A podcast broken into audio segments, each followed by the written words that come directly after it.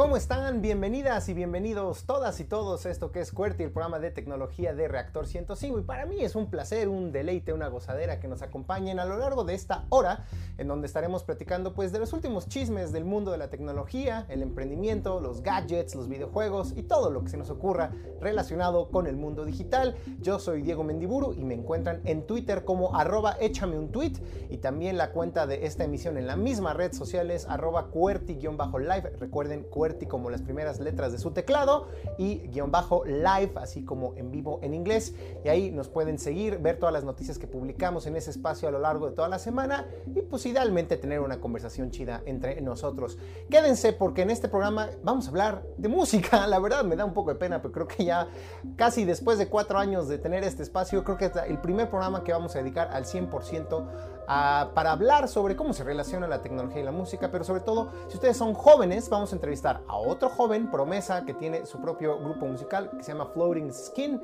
Eh, y vamos a hablar con este fundador de esta banda, Emiliano Lizarazo, pues justamente cómo utiliza, sobre cómo utiliza la tecnología para crear y hacer música y hacer su propio arte desde su casa con herramientas, software y programas que podemos encontrar en la internet cualquiera de nosotros. Quédense entonces, ahí está el tema de la entrevista, pero primero, como ustedes saben perfectamente, vamos con las noticias de la semana. Y pues tenemos que hablar de TikTok porque la novela de esta empresa china y de sus operaciones en Estados Unidos cada vez se pone más dramática y cada vez tiene giros más, más inesperados. Empecemos con lo que se dio a conocer a principios de la semana pasada, que creen pues que el que le está hablando al oído al presidente estadounidense Donald Trump para influenciar la decisión que toma alrededor de la empresa china es ni más ni menos que Mike Zuckerberg, el fundador de Facebook. Pues ya no nos debería de sorprender, de sorprender pero pues ya que uno lo lee en los principales medios de comunicación estadounidenses, específicamente en el Wall Street Journal, que fue quien sacó y publicó esta exclusiva, pues uno, uno se sonríe y dice, pues claro, ahí hay plan con maña. Pues ¿por qué? Pues porque evidentemente que Facebook es una de las empresas, digamos, más amenazadas ante la popularidad de esta plataforma de videos china, que cada vez atraía a un público más y más joven. Recordemos que Facebook, la plataforma principal, esta red social, ya la están usando gente ruca como ustedes y como yo, y la chaviza anda en otras plataformas, los más jóvenes en Instagram, más jóvenes en Snapchat, pero más más jóvenes en TikTok y esto amenaza pues el crecimiento de la empresa de Mark Zuckerberg. Entonces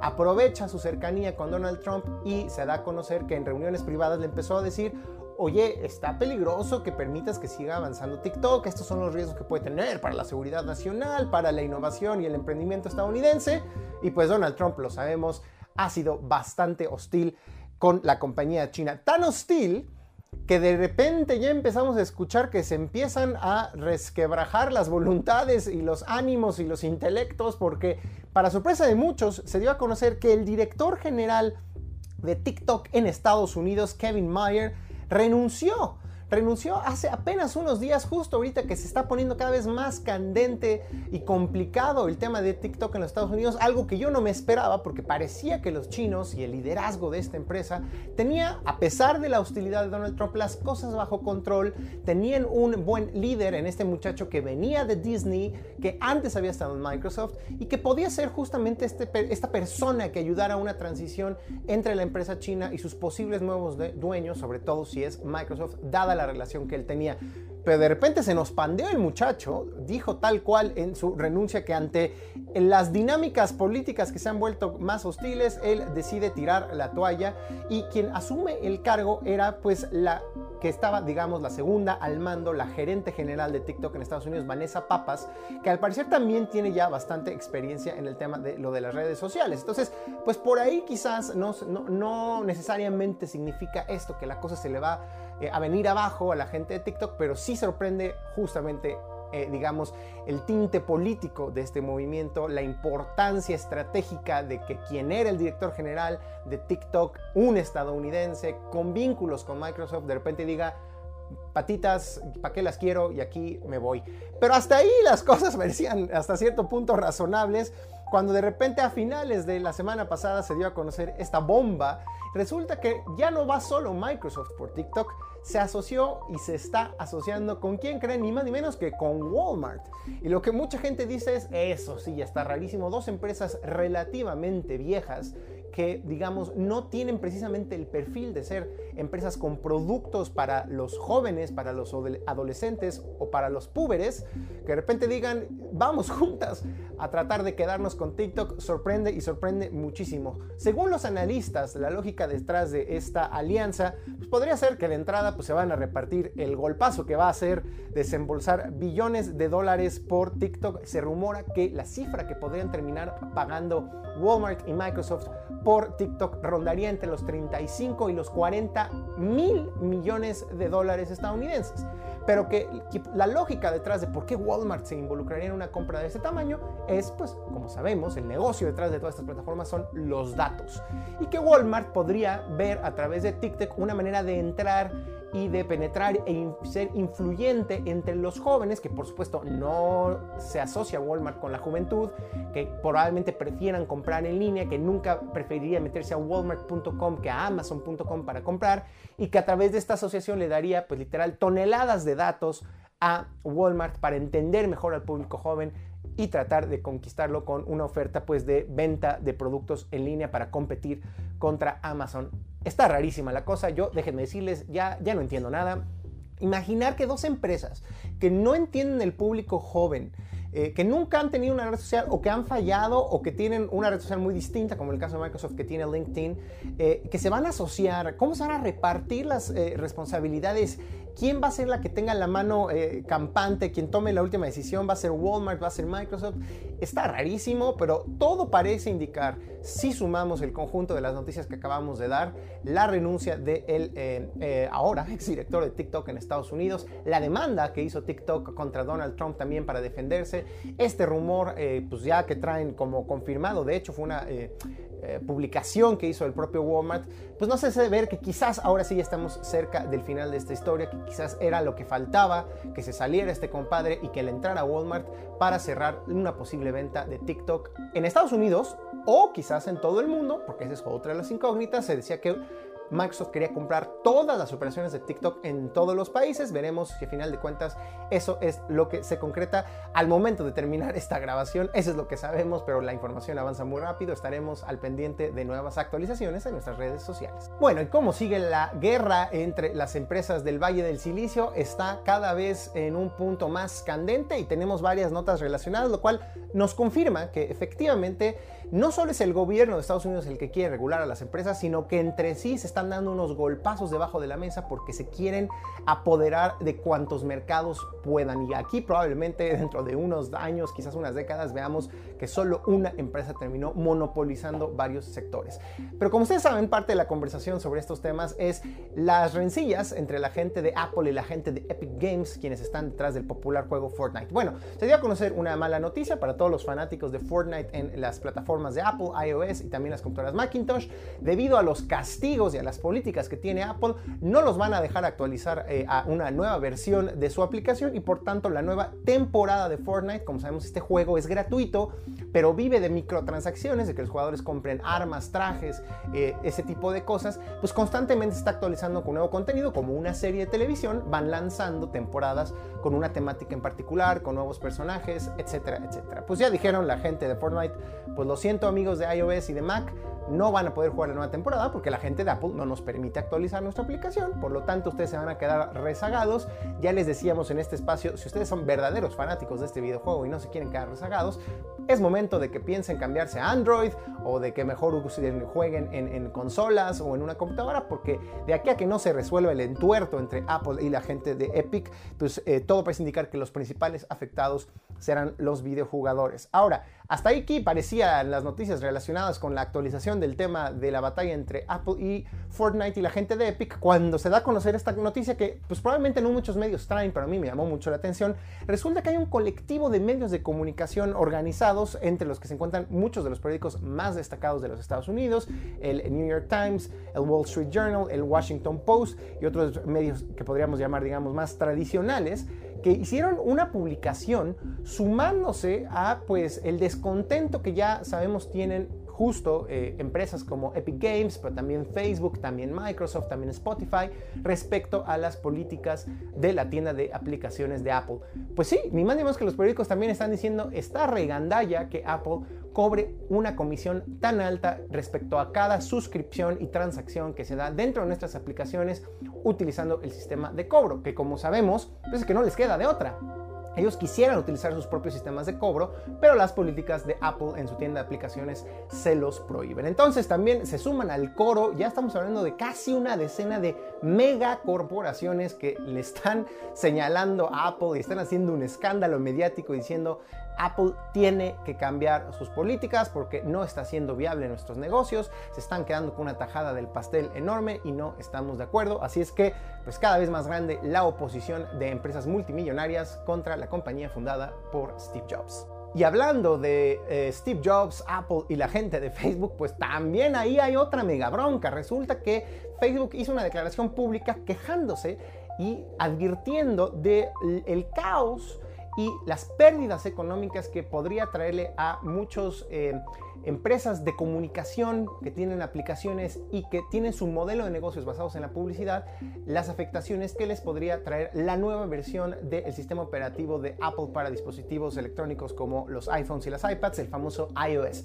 ¿Qué, ¿Qué, estamos diciendo? Va a salir una nueva versión de iOS, iOS 14, pero lo que está haciendo Apple en esta nueva versión es que le va a permitir a los usuarios cambiar una configuración eh, supuestamente para incrementar nuestra privacidad. Y es cierto, resulta que en cada dispositivo iOS que nosotros compramos, hay un número anónimo que le permite a gente que se dedica a la publicidad identificar el dispositivo y rastrearnos a partir de lo que hacemos fuera de la aplicación. Entonces, si nos metemos a una aplicación que tiene acceso a ese número, con ese mismo número la empresa detrás de esta aplicación puede ver a qué páginas nos metimos, este, con qué otros servicios interactuamos, qué cosas compramos dependiendo de la configuración de otras páginas, etcétera. Nos pueden rastrear. ¿Por qué? Pues para enviarnos publicidad a nuestra medida. Es decir, si ustedes siempre se sorprenden de que, ay, justo estaba viendo en Amazon calcetines y eh, me salió un anuncio en Facebook de calcetines, pues es porque este número le permite a las empresas rastrearnos. Pues iOS ya le va a permitir a cualquiera de nosotros que tenga un dispositivo iOS, pues eh, permitirle o no que tenga acceso a ese número de seguimiento. ¿Y pues a quién creen que les está afectando eso? Pues a la gente de Facebook porque dicen, según nuestros estudios, la gran mayoría de la gente cuando le permites tomar la decisión optan por defender su privacidad y decir, no, no quiero que tengan acceso a ese número, lo cual significaría una pérdida representativa grande de sus ganancias en materia de publicidad.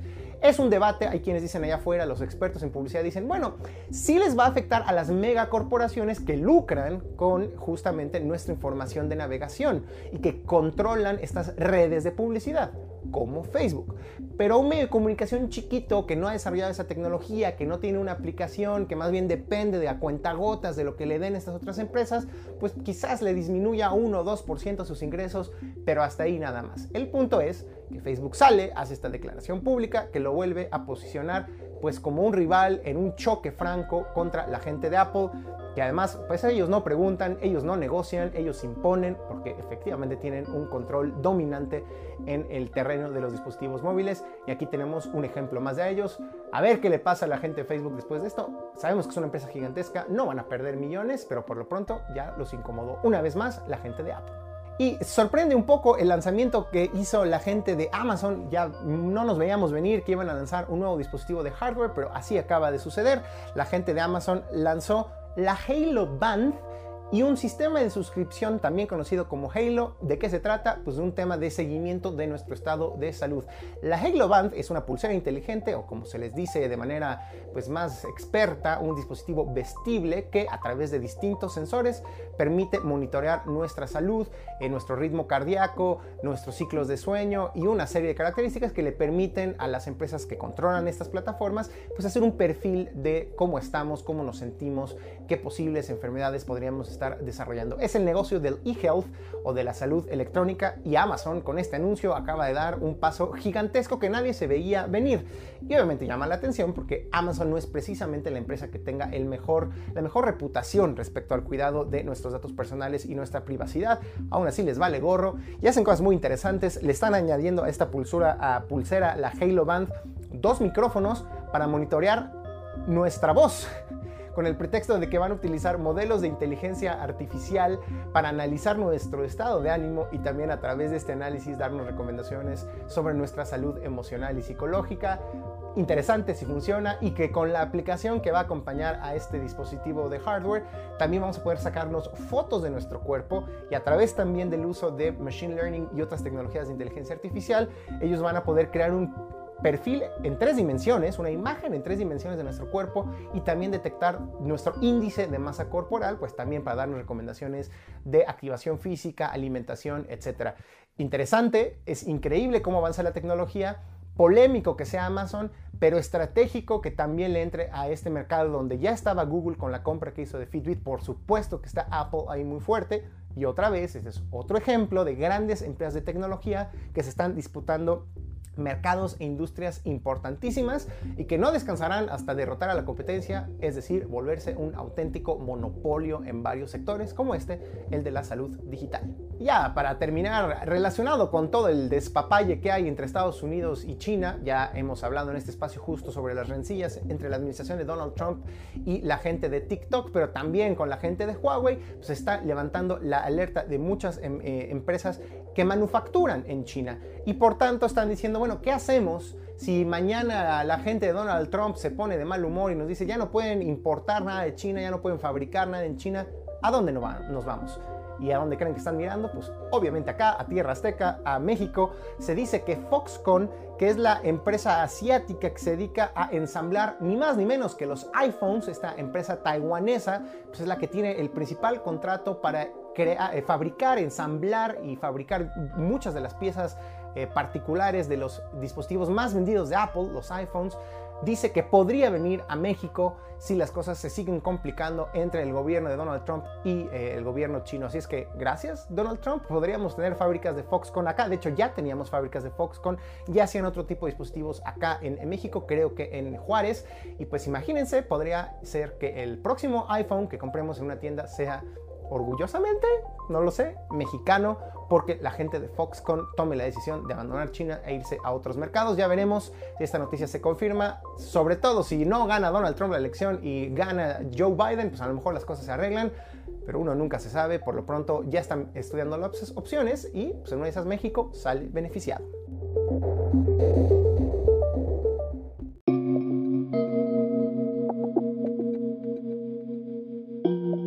Hoy tocan recomendaciones, como cada semana tenemos a John Black y a Fer Rocha de Blackbot que nos van a dar tres tips de contenidos, aplicaciones, tecnología, cosas muy variadas que van a hacer nuestra vida más feliz o más sencilla. ¿Cómo están? Saludos donde quiera que se encuentren. John Fer, ¿quién empieza? Saludos. Inicio yo. Tenemos tres grandes recomendaciones.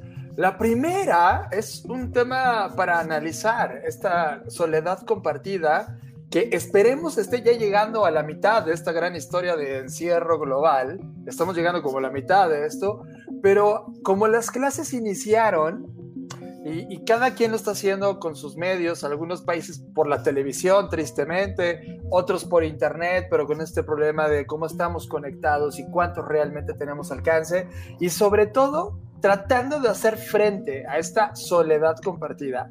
Resulta que hay gente en YouTube que se está grabando con una cámara todas las horas que está estudiando o trabajando para compartir al mismo tiempo que tú lo estás haciendo y sentirte acompañado. Cuando tú pones en YouTube Story with Me, te vas a topar con estas decenas y decenas de videos yo la verdad lo hice, lo, puse todo el día de hoy para sentirme acompañado y realmente tu cabeza entra en un tema de hasta te concentras, porque como esta persona está estudiando y chambeando, hasta te pone el ejemplo de no, no, no, tengo que estar viendo otras cosas, tengo que estar estudiando, haciendo cosas. E, en realidad es un fenómeno psicológico muy interesante que yo no había visto en internet y ahora dado esta pandemia, Story with Me se está convirtiendo en algo interesante observar, Diego. Pero también nos remonta un poco a los momentos en donde las bibliotecas eran esos espacios propicios justo para la lectura, para el estudio, e ibas y veías mesa en mesa a las personas clavadas en su computadora o en su libro. Y pues para quien extrañe esto, pues aquí está la opción. Este, si ustedes están en un cuarto donde tienen una, una pantalla atrás como yo, pues pueden poner ahí a una desconocida o desconocido atrás también supuestamente estudiando. Que esa es la pregunta, si están estudiando realmente o nada más están haciendo patos para las views, pero, pero pues interesante la recomendación y a ti te sirvió, ¿no? Siento, y creo que crea un ambiente de atmósfera para poder entrar en momentos como de conexión con alguien que no está haciendo lo mismo que tú, pero está grabado.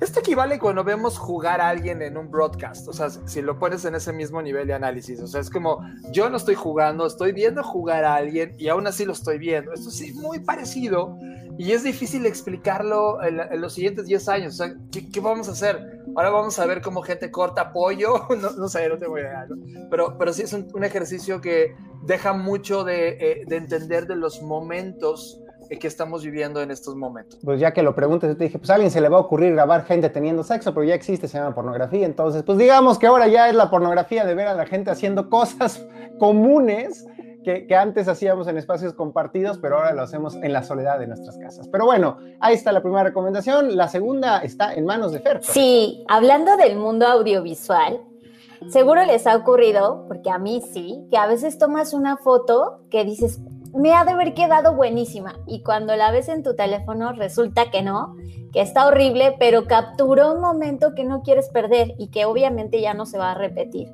¿Qué hacer con esas fotos? Bueno, pues existe una app que se llama Image Enlarger. Lo que hace es que a través de inteligencia artificial mejora tu fotografía y la potencia como si la hubieras tomado bien desde el inicio.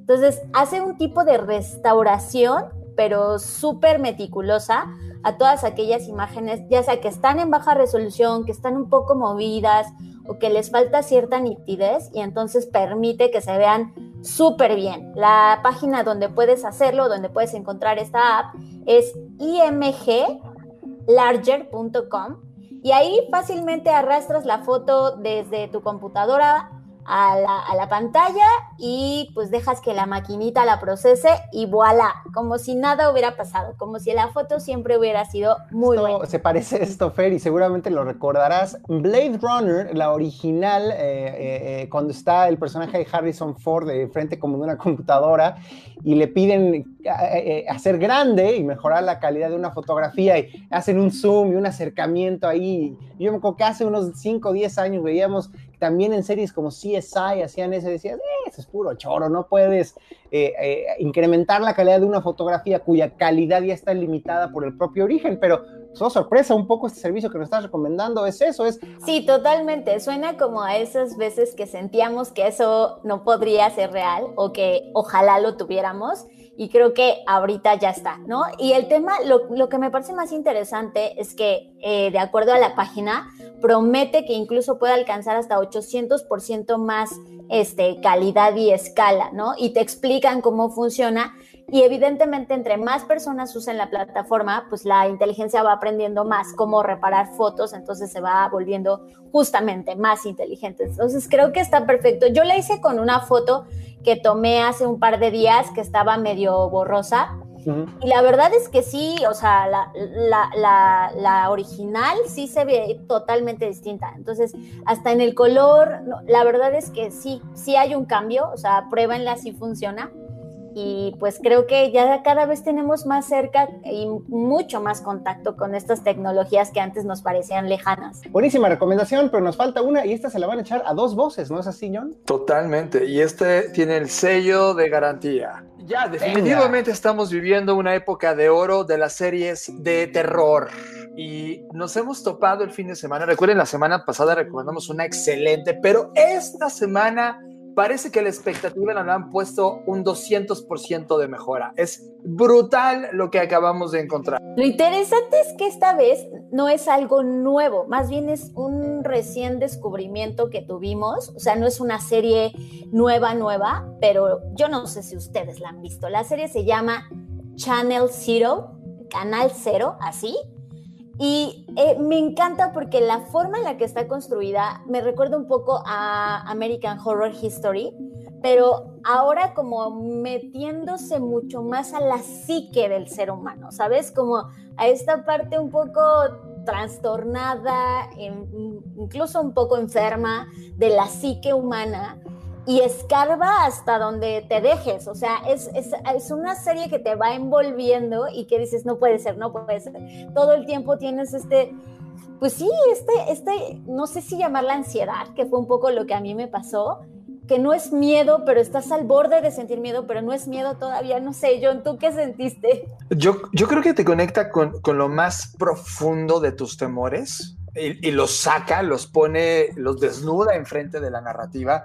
Nosotros tuvimos un accidente porque no vimos la parte 1, porque ya van cuatro temporadas, que de hecho ya no se van a grabar más, solo llegaron a cuatro eh, temporadas. Entramos a través de la temporada 2 y luego retrocedimos a la temporada 1 para ver si sí, era, sí, sí tenía ese nivel y brutalmente lo tiene. No, no quiero decirles nada respecto a lo que ocurre en la temporada 2 o 1, pero en realidad es no, no, lo puedes dejar de ver en el primer instante en que estás enfrente de esta historia y que te ves reflejado, porque lo, lo, que está ocurriendo es que los miedos que vienes almacenando salen en la historia de una manera que es súper inteligente, es un terror inteligente brutal. Oigan, sí, pero, totalmente, totalmente. Eh, la, la, la, pregunta que les tengo entonces es, es, es, una serie de temporadas donde aparecen los mismos personajes y la misma temática o son más bien, ya sabes, episodios distintos, cada uno con distintas... Cada serie tiene una temática que se mantiene durante toda la temporada, pero la temporada 1 es totalmente distinta a la 2 y, o sea, es decir, las puedes ver de, de manera desordenada, ¿no? Sin embargo, toda, toda la serie, las cuatro temporadas, están atadas por el tema de los temores. Es, es, es, eso en donde profundizan, cada una en distintos niveles. No, no quiero, como dice John, hacer spoiler de nada, pero por ejemplo, la, la temporada 1 aborda mucho los temores de la infancia, mientras que la temporada 2 aborda muchísimo los temores de la vida una vez que te sabes adulto, ¿no? O sea, una vez que comienzas esta transición de la adolescencia a, la, a, la, a ser joven, y una vez que te sabes en ese punto, ahí es donde escarba. Entonces, no sé si sea secuencial, nos falta como desenredar ahí esa, esa madeja, pero a lo que va ahorita, de verdad, es, yo todavía sigo reflexionando de lo que ocurrió en la, la temporada 2. Oigan, pues bueno, díganos dónde se puede ver esta serie, dónde se puede descargar. Bueno, por descargar por vías este, poco decorosas sabemos, pero oficialmente... Una no vez más tenemos que decir que esta es una serie disponible en Amazon Prime. Originalmente fue transmitida en Sci-Fi, este canal, ya saben, interesantísimo de paga, pero ahorita está disponible en Amazon Prime y si no me equivoco están todas las temporadas. Nosotros tuvimos un accidente y vimos la 2, nos sacamos la 1, pero en verdad es que bendito así accidente, no hemos parado de verla. Eh, tengo esquizofrenia porque quiero pasar al siguiente al siguiente capítulo. En, verdad, esto es una de estas series que se van a convertir eh, en algo cultural y además está basado mucho en creepypastas, ya sabes, estas historias creadas por el mundo geek nerd y ahora potenciado por el mundo de internet, que lo llevan a un nivel fascinante. Yo, yo no sé qué voy a ver después de esto, o sea, es como cuando vi The Matrix, solo que ahora en el género de terror, yo ya no sé algo que llegue a ese nivel, en verdad, Channel Zero está impresionante, no pueden perdérsela. Oigan, pues disculpen, ya no les quito su tiempo, váyanse a ver Channel Zero, adiós. Muchas gracias por estas recomendaciones maravillosas. Gracias, querido John, querida Fer. Gracias, nos vemos la siguiente semana. Chao.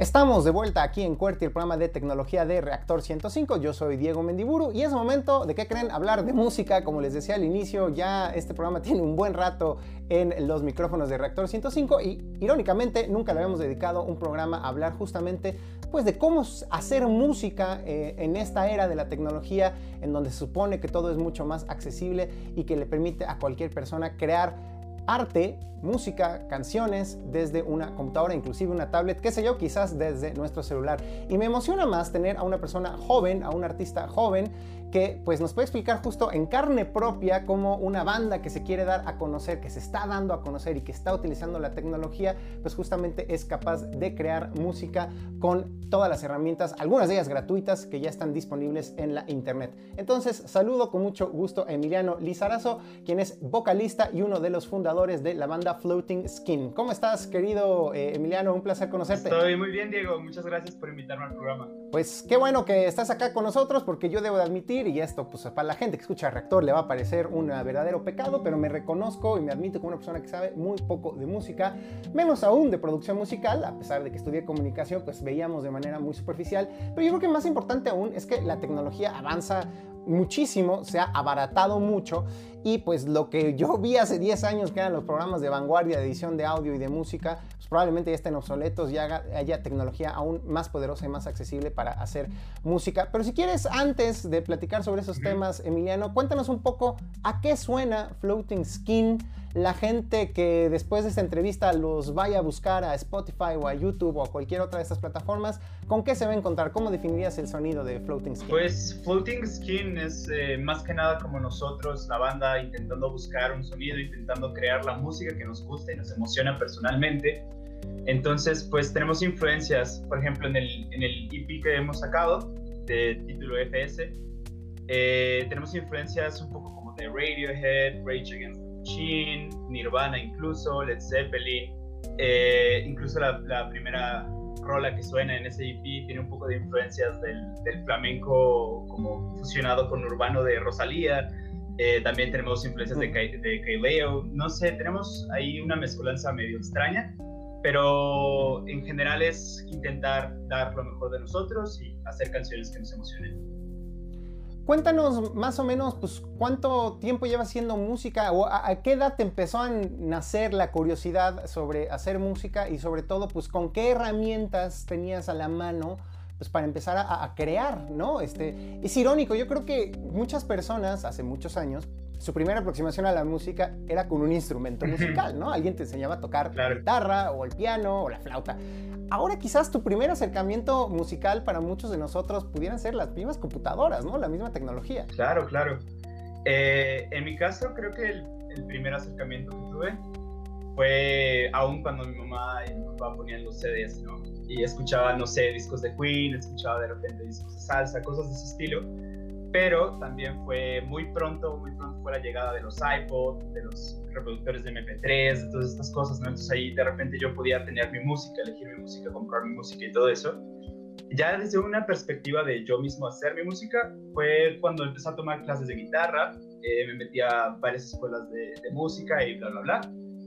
Y en cuanto a lo de producir por mí mismo, eh, sí fue como primeros intentos en en GarageBand o eh, de estos programas que vienen gratuitos con, con por ejemplo los, los iPhone o los iPad, todo eso. Cuéntanos entonces un poco, digamos, en qué momento dan el salto pues, del pasatiempo de, de, unos jóvenes allá, reunirse en, en, una banda, coordinarse, empezar a escribir y empezarse a tomar las cosas más en serio. digamos, eh, ¿Eso qué significa en términos de producción y de, creación de música? ¿no? ¿Cómo se tienen que empezar a organizar? ¿Dónde se empiezan a grabar? ¿Qué tipo de equipo empiezan a adquirir? Cuéntanos un poco cómo, es el inicio de una banda. Creo que a veces se habla poco de eso, ¿no? De cuando las bandas, todos dicen, ay, empezaron en su garage. Pues sí, pero ¿qué implica que claro. en un garage? Cuéntame cómo fue en el caso de Floating Skin. Ok, en el caso de, Floating Skin, todos por separado, eh, ya habíamos como tenido acercamientos a la música eh, pero como que mm, experiencias un poco más como de lo, del pasatiempo, ¿no? Así como de que de repente te presentabas en algún lugar, pero porque era divertido. Entonces todos teníamos este deseo de ya formalizar y hacer algo más, eh, más interesante, más sólido. Entonces cuando nos encontramos, eh, decidimos que lo que queríamos hacer, y fue como un común de todos, que queríamos escribir nuestras propias canciones, que queríamos componer, que queríamos hacer nuestro arte, ¿no? Entonces eh, de ahí vienen otras cosas, que es, por ejemplo, eh, investigar como de qué es lo que requieres para grabar música, qué es lo que requieres para producir, bla, bla, bla, bla, bla, bla. Y aquí entra el asunto de que el Internet nos da muchísimas herramientas para eso, ¿no? Entonces, por ejemplo, si tú quieres investigar de cómo grabarte cantando, puedes básicamente ir a Google y ahí googlear eh, tipos de micrófono, cuáles son las características, quizá de de programas de edición de audio que se necesita, que si el equipo que tienes en tu casa, por ejemplo, si tú tienes una computadora o si tienes tu celular, qué es lo mínimo necesario para empezar a hacer cosas. Y ya de ahí fue eh, con lo que teníamos, porque no fue como de que lo primero que hicimos fue trabajar con lo que teníamos. Entonces, empezar a hacer maquetas, quizá de, de rolas ahí en alguna aplicación o en algún programa de edición de audio era reunirnos los viernes en la prepa y empezar a escribir canciones para luego ir y hacer maquinitas por otro lado, cosas de ese tipo. De ese tipo. A ver, cuéntanos con honestidad. Eh, tú dices, estuviste una aproximación, digamos, formal a la educación musical. Hoy en día una banda este, y personas que muchas veces ya para para cuando es el momento de estudiar en la universidad, pues seguramente ya deberías de saber tocar un instrumento, si no vas a tener ahí una desventaja muy grande. Eh, ¿Qué tan necesario y qué tanto efectivamente es requerida una educación formal en el, cuando estamos hablando de hacer música, sobre todo cuando, se refiere, cuando queremos hacer música, digamos, no sé si este término te parece que el adecuado, pero comercial, o que no necesariamente es la música, este, digamos, más pretenciosa del mundo, sino que queremos que sea consumida masivamente, ¿qué tanto efectivamente la Internet ya te da pues una cantidad de conocimientos tales que a lo mejor ya no es tan necesario ir a una educación formal musical o de producción eh, de audio, que a lo mejor son dos cosas distintas, pero me encantaría saber tú qué opinas. Ok, yo pienso y veo bandas grandes ah, de la historia de la música grabada, ¿no? Y la mayor parte de la gente que las compone no es gente que haya estudiado formalmente música, ¿no? Entonces yo, yo siento que ya existe como una línea, y en especial con el rock, con estos tipos de géneros, eh, de que la gente como que más que nada va y experimenta ahí. Entonces es, es, difícil y suena que es como muy difícil y bla, bla, bla, ¿no? Pero hoy en día, como bien tú dices, con la herramienta que tenemos de Internet, si tú quieres aprender, no sé, de armonía, puedes venir y buscarlo, puedes verte un video de YouTube, que ya hay muy buenos canales que te explican cosas de este tipo. E incluso en, en, en el paradigma o en el plano de la producción musical, eh, ocurre exactamente lo mismo. Vienen muchísimos videos en YouTube. YouTube. Yo creo que es una herramienta buenísima para aprender cosas, para saber y demás cosas. Eh, te pueden venir desde cuáles son los programas de audio que te convienen, que te puedes comprar, eh, incluso te, te, pueden brindar herramientas como, no sé, eh, instrumentos virtuales, cuáles son gratuitos, cuáles no, comparativas entre distintos equipos, cosas de ese estilo. Y creo que ahora sí es muy posible y hay mucha gente que lo hace de que se involucra en estos medios y se involucra en la producción y en la creación de, música sin tener ningún, eh, ningún conocimiento previo, sin tener que asistir a una escuela y nada más teniendo su computadora, una conexión a internet y acceso a YouTube.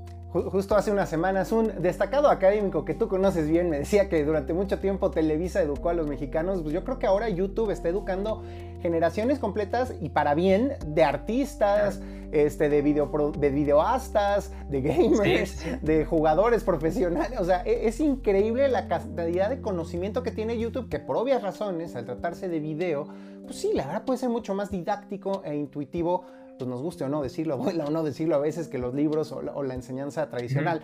Pero bueno, ya, que estamos hablando justamente de la variedad eh, de conocimiento que te ofrece la Internet hoy en día, pues hablemos un poco también de la variedad de plataformas digitales, de edición, de audio y de producción musical que podemos utilizar. Te propongo esto, ¿por qué no hablamos, a ver, a ver si te parece esta clasificación? De herramientas para novatos básicas y ya luego vamos subiendo un poco la, complejidad. ¿Qué dirías tú? ¿Cuál es el software más básico, más fundamental al cual se tiene que aproximar alguien que quiere comenzar a hacer música y que tiene acceso, no lo sé, a un smartphone, a una computadora? ¿Por dónde empezaría o por dónde empezaste tú? Ok, ok. Yo empecé con el GarageBand que tenía mi papá en su celular, ¿no? Ese fue lo primero.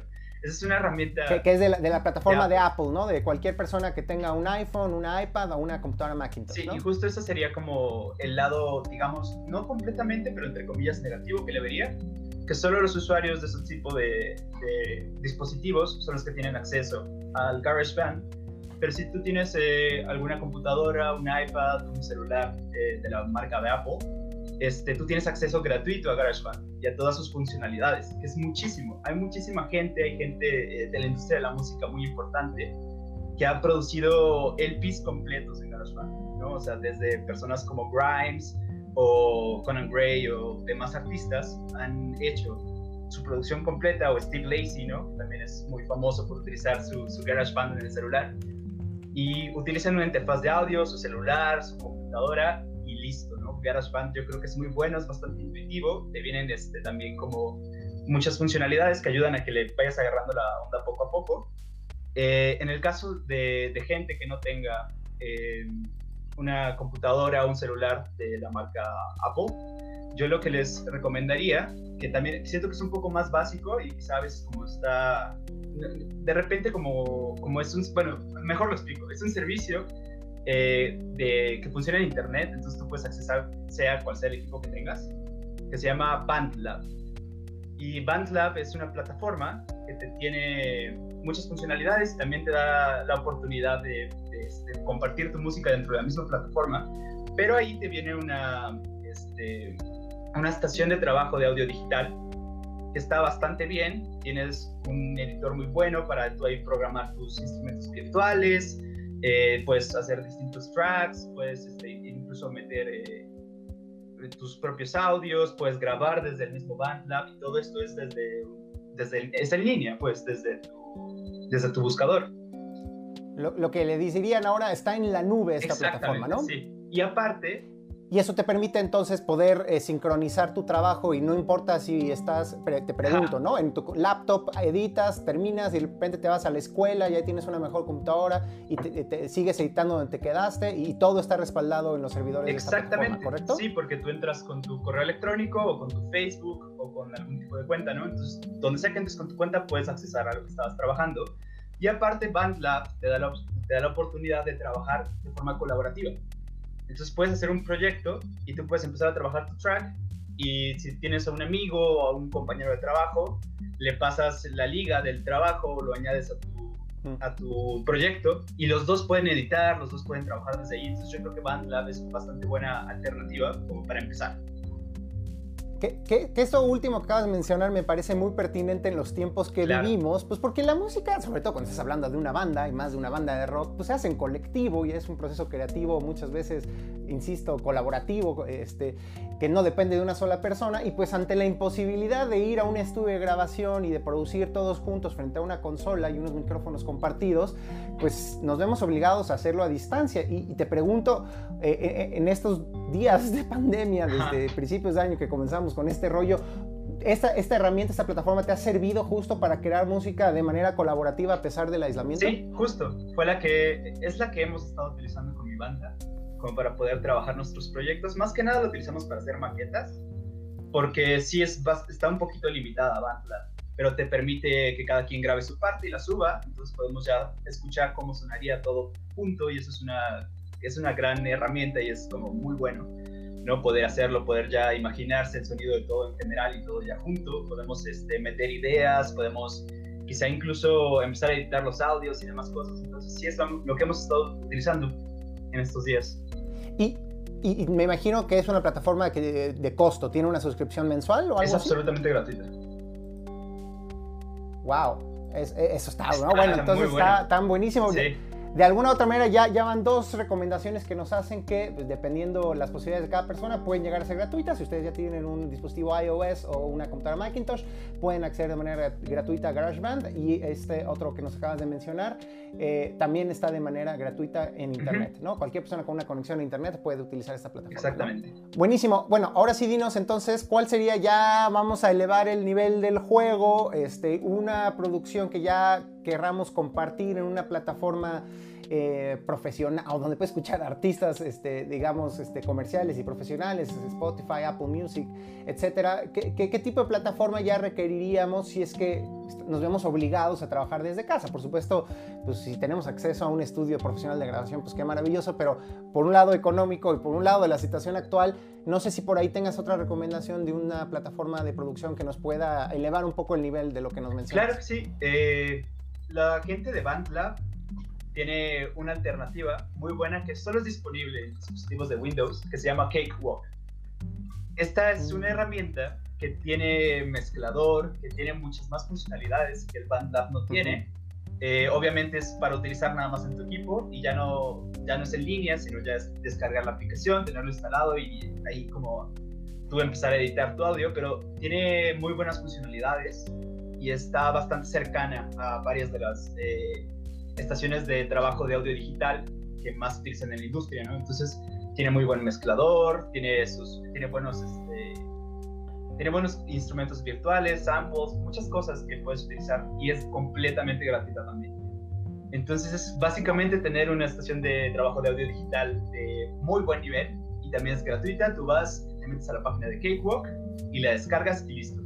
Lo, lo, que nos estás transmitiendo es que efectivamente ya la barrera de entrada para comenzar a experimentar, por lo menos, y si no es que ya a producir música con una calidad más que aceptable, pues ya es, ya es bajísima, ¿no? Y es algo que, pues sí, me pongo a pensar en nuestros papás, nuestros abuelos, el, rollo que significaba tener una grabación profesional. Imagínate nada más tener que comprar una cinta magnética y una grabadora de esas, pues era imposible. Ese, forzosamente tenías que pagarle a alguien que tuviera ese equipo y ahorita con un celular ya tienes acceso a pues este tipo de tecnologías. Seguramente mucha gente de la que nos está escuchando pues está preguntando, oye, pues este muchacho ya me llamó la atención todas las cosas que sabe, que conoce y con las que ha experimentado, pero pues a qué suena su música. ¿Qué te parece si le damos una probadita a los radioescuchas de Reactor 100? 105 de lo que es Floating Skin. Hay una rola que yo ya escuché que me gusta mucho de ustedes que se llama Devenir. ¿Por qué no? Se la presentamos al público, Emiliano. Cuéntanos qué es Devenir, este, por qué la escribiste o la escribieron ustedes, a qué suena, de qué trata esta Claro, vale, vale. Eh, Devenir es el último track de nuestro primer EP. Es una canción que es un poco distinta. Yo siento que de todo el resto se separa bastante porque es una canción que utiliza sonidos más como, ¿cómo decirlo? Más llevaderos, más sencillos de escuchar, ¿no? Como más tranquilos, más que pegan más, pues, no sé. Es una canción de desamor, básicamente. Eh, yo la escribí eh, cuando estaba en quinto de prepa eh, y la escribí con una intención completamente distinta a lo que se convirtió. O sea, empezó siendo una canción y luego se convirtió en otra cosa completamente distinta. está pues sí, no sé, fue una canción que yo compuse por mi cuenta y luego con la banda la terminamos de hacer el arreglo para todos los instrumentos. Se nos ocurrió meter solos por ciertas partes, se nos ocurrió muchas cosas, pero yo siento que es una, una canción que puede ser como con la que te puedes sentir identificado en cierto punto y me parece muy lindo como esta idea de que cada persona llegue y escuche y haga su propia interpretación de la canción. Yo lo que diría es que tiene como tintes un poco de rock más o menos clásico, tiene un poquito de, incluso de bachata, tiene, no sé, yo siento que es una mezcolanza, suena medio extraño, pero espero que A mí me gustó bastante y pues ya después de esta explicación, pues que, juzgue el público de Reactor 105. Vamos a escuchar un cachito de Devenir por Floating Skin y regresamos aquí a Cuerti en Reactor 105.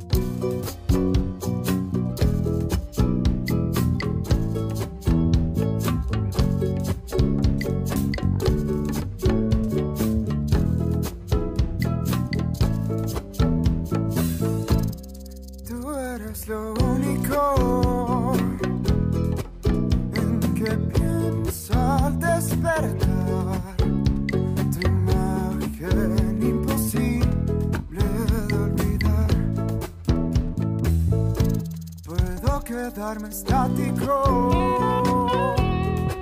hasta poderte vislumbrar.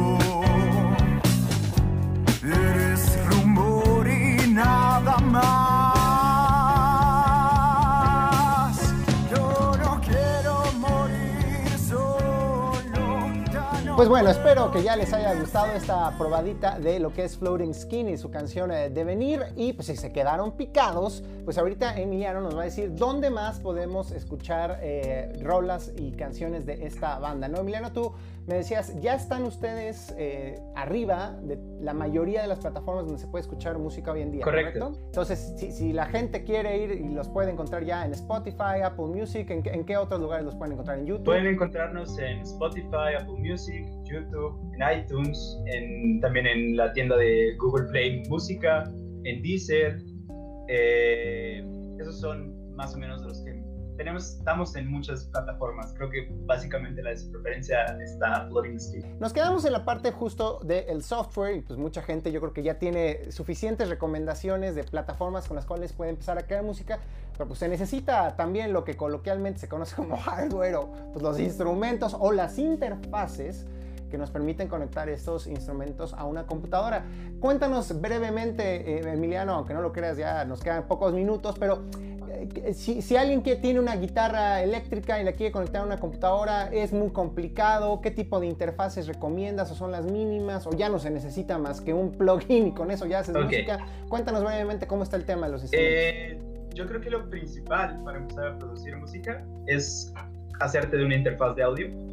Una interfaz de audio es este dispositivo que te permite conectar eh, ya sea un micrófono, un instrumento, un sintetizador, y eso te lo permite conectar a tu computadora. En algunas interfaces te vienen con un preamplificador que ya sube el volumen de lo que sea que le estés conectando y luego ya lo puedes trabajar en tu estación de trabajo de audio digital.